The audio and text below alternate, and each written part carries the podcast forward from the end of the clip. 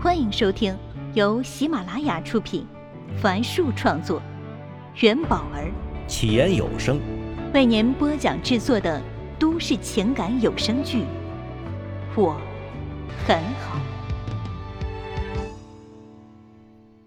请听第五十四集。同时，自从幺幺项目落地后。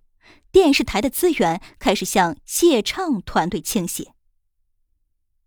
前几天，顾城和温暖去财务部报销一笔费用，往日都是次日到账，但这次已经快一个礼拜了，还没到账。打电话去问，财务说他要忙着做明星和企业家的预算表，反正顾城这边也不急。还有。昨天他问办公室要一辆中巴车去接幼儿园的孩子，管车调度的同事却告诉他，车被谢畅借走了。他们是个人采访，需要什么中巴车呀？顾城觉得莫名其妙。啊，这个我就不知道了。那同事看了一眼顾城，反正主任说了，现在一切啊以保障谢导那边为主。哎，你以后要用车呀，要不就先问问他们有没有要用的，免得你空跑一趟。顾城走出办公室时，气得要去和谢畅理论，但顷刻间又哑然失笑。嗨，这事儿跟谢畅又有什么关系呢？同事的电话铃声将他带回到了现实中。他看楼下马路上送外卖的小哥骑着电瓶车来来回回，他自言自语道：“呵，这么早就有人叫外卖了。如果真的找不到工作，又开不成奶茶店、水果店，自己真的有勇气去做快递员、外卖员吗？”顾城长长叹了口气。转身从口袋里拿出钥匙，拉开抽屉，拿出一张白色的 A 四纸。只见最上面写着“辞职信”三个字。他又将它撕得粉碎，扔入了垃圾桶。说真的，他没有勇气辞职。所有的苦闷都是因为没有勇气。他再次看向楼下，那条每天都会经过的道路上，送外卖的小哥依旧来来回回，甚至还有奔跑的。他第一次觉得，他不如他们来的勇敢，不如他们活得真挚。所以，他的快乐也不如他们来的单纯。陷入绝望的顾城。不会知道，在不久前，他的妻子也曾因为这个问题烦恼过。那时，上官燕觉得重回职场是如此的困难、压抑，仿佛好的运气都是别人的，自己就是那个不怎么走运的人。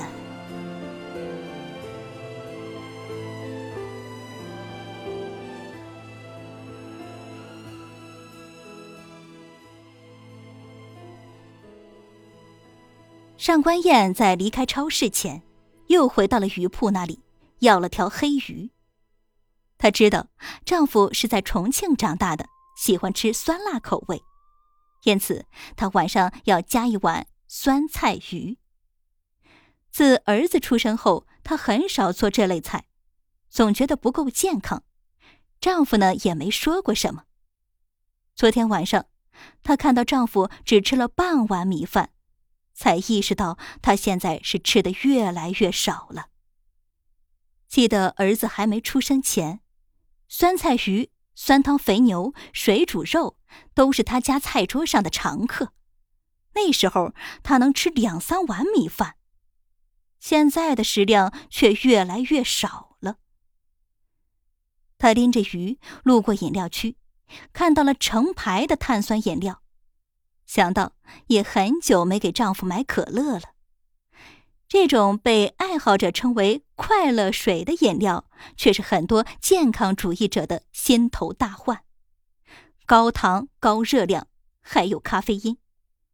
据说可乐的腐蚀性甚至能让结石患者痊愈，这自然不会是精明主妇的选择。但偶尔喝喝又有什么关系呢？她记得以前丈夫很爱喝的。恋爱时，一次电视台内部篮球比赛后，上官燕递给他一瓶刚从冷柜里拿出来的可乐。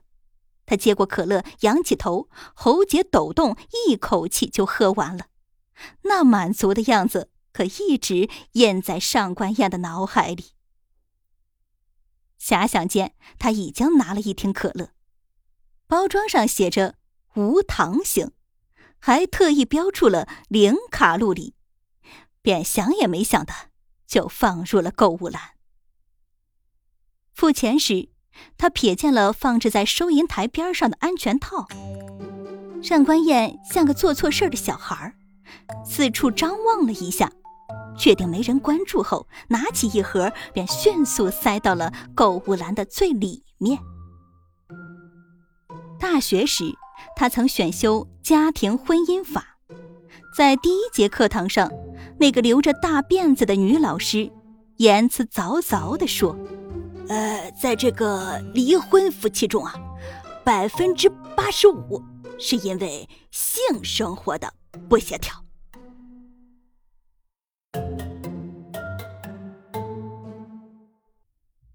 陈静清晨醒来，听到门外有声响，看了眼手表，才早上六点，心中纳闷儿：爸妈今天怎么起得那么早啊？他推开门。看到妈妈一手拿起了锅盖厨房里瞬间就充满了白气。他略显疲惫的斜靠在厨房的门框上，问道：“妈，你怎么起得那么早啊？”妈妈转过头冲他笑道：“ 今天你生日呀，我在给你做长寿面。”陈静挠挠头，纳闷说。我生日不是今天呀，今天是你的农历生日。说着，妈妈将面条熟练的装入碗中，又看了一眼漂浮在面汤中的鸡蛋。快去刷牙，鸡蛋马上就熟了。陈静沉默的走进卫生间，打开水龙头，水哗哗的流着。但他心中却似有千斤重压，让他缓不过气。前几日，他将孟涛的事情告诉了爸妈，便婉拒了相亲的那个男人。事后，男人的妈妈气急败坏的打来电话，把陈静妈骂了个狗血淋头，最后还用诅咒的语气说。哼，这个男人四十啊都抢着要，女人一过三十就跌价，也不看看你女儿多少岁了。那我就祝愿你们家的老公主早日出嫁吧。陈静妈妈是气得一句话说不出来，差点晕倒。幸亏老伴儿一直在旁边说些贴心的话。陈静也是当天晚上从爸爸那里听说这件事儿的。他拿起电话准备质问那个男人，却被爸爸制止了。说：“现在有了更好的选择，就不要节外生枝了。”他们说的也只是气话而已。看着父亲一脸担忧，陈静这才放下电话。唯一开心的就是这段时间。和孟涛的几次约会，他呀是切实的感受到了快乐和幸福。